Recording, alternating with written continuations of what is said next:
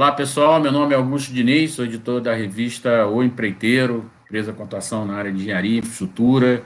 A gente tem feito uma série de vídeo entrevistas sobre saneamento, o setor que aponta crescimento aí nos próximos anos, agora com o novo marco legal, necessidade de universalização, tanto de água quanto de esgoto. A gente tem conversado com alguns players, entender né, como é que pode contribuir para esse setor, o desenvolvimento desse setor, tecnologia para esse para esse para essa área, né, que vai precisar bastante. Né? Eu estou aqui com o Oswaldo Ferreira, diretor da NET do Brasil. Ele tem a empresa importante, tem atuação em bombas, tratamento de efluentes, sistema de dosagem. Ele vai estar explicando isso para a gente melhor, a atuação da empresa. Eu queria agradecer ao Oswaldo Ferreira aí pela participação, em primeiro lugar, e já para pedir a ele para esclarecer, ficar um pouco assim, como é que a empresa, o que, que a empresa atende aí nesse setor. Obrigado, Oswaldo, pela presença.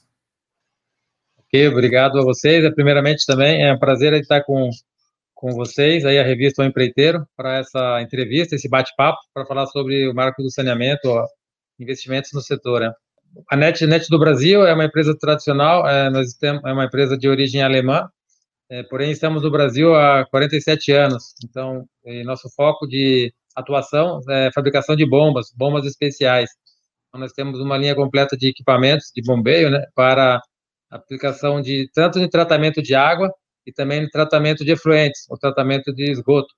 Então, é, dentro dessa nossa linha de produtos, a gente trabalha desde a área de dosagem, na preparação da água potável, na dosagem de produtos químicos, e também bombeamento em si do, da água, água de reuso, água potável, e também na, no, no, no esgoto, quando você tem o esgoto bruto, esgoto gradeado, até levar para a estação de tratamento de efluentes. Então, é uma linha bem completa nesse setor de saneamento.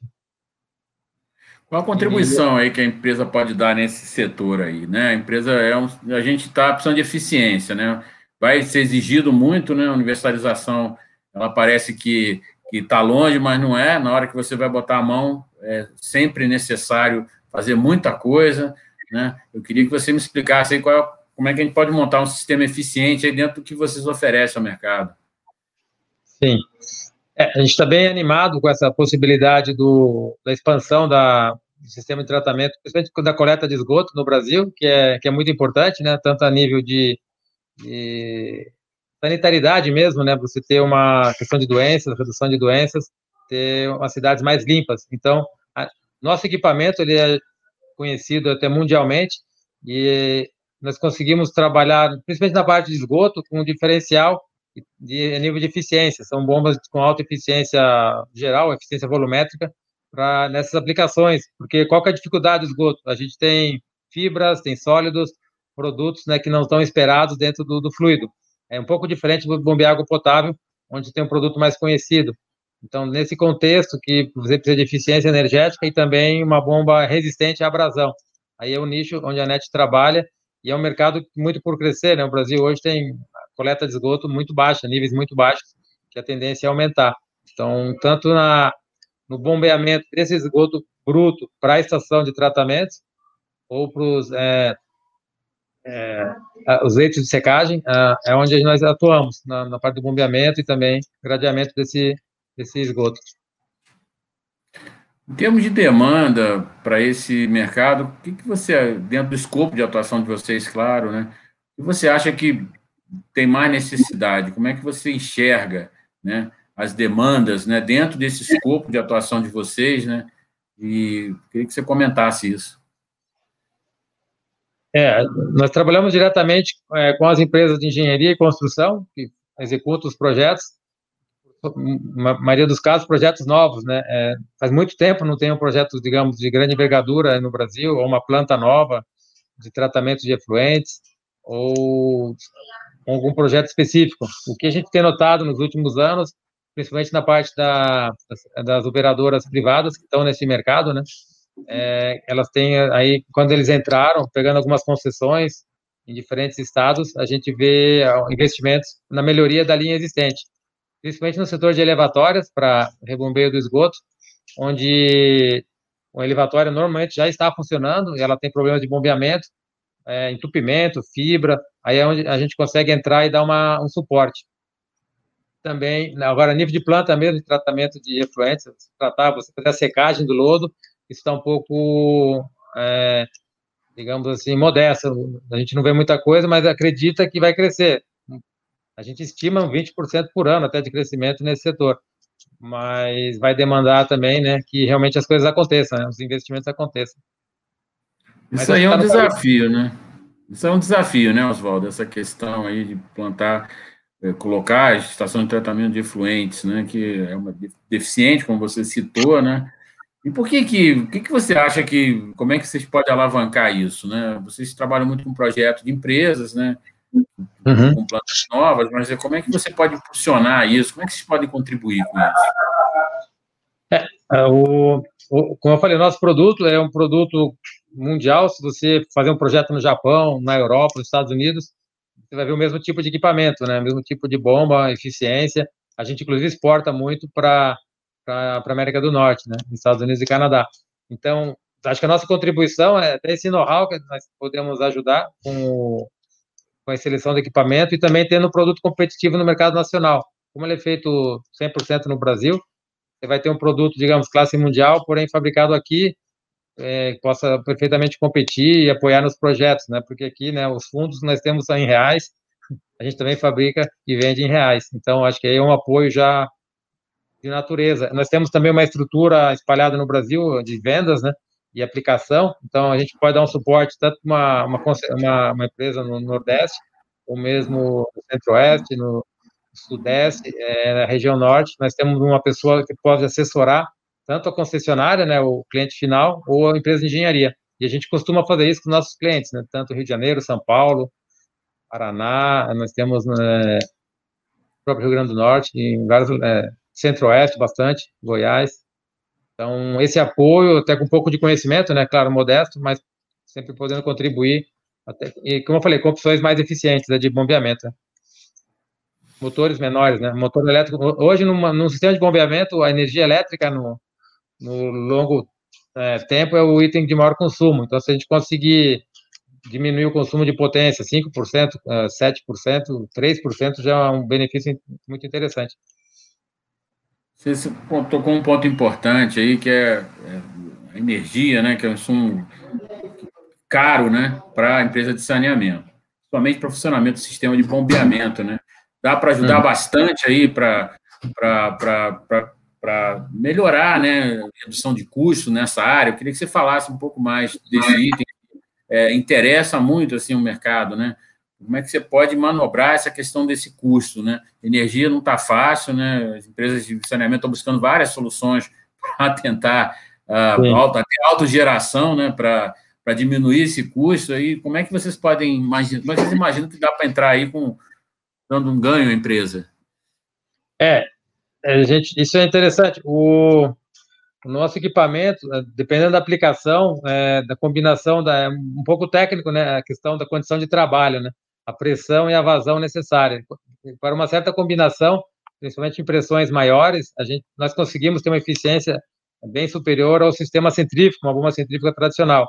Isso já traz uma, um rendimento muito melhor, você consegue baixar o tamanho do motor, talvez até em 15%. Então, nós temos alguns casos, né, a gente pode até promover, depende também da autorização do cliente, no, em São Paulo, até mesmo no Paraná, outros estados, onde a gente conseguiu trocar o modelo de bomba e ter uma, um ganho de, de, eficiência, e no final a, diminuiu a conta de luz na concessionária, né, da, da operadora, que é muito importante.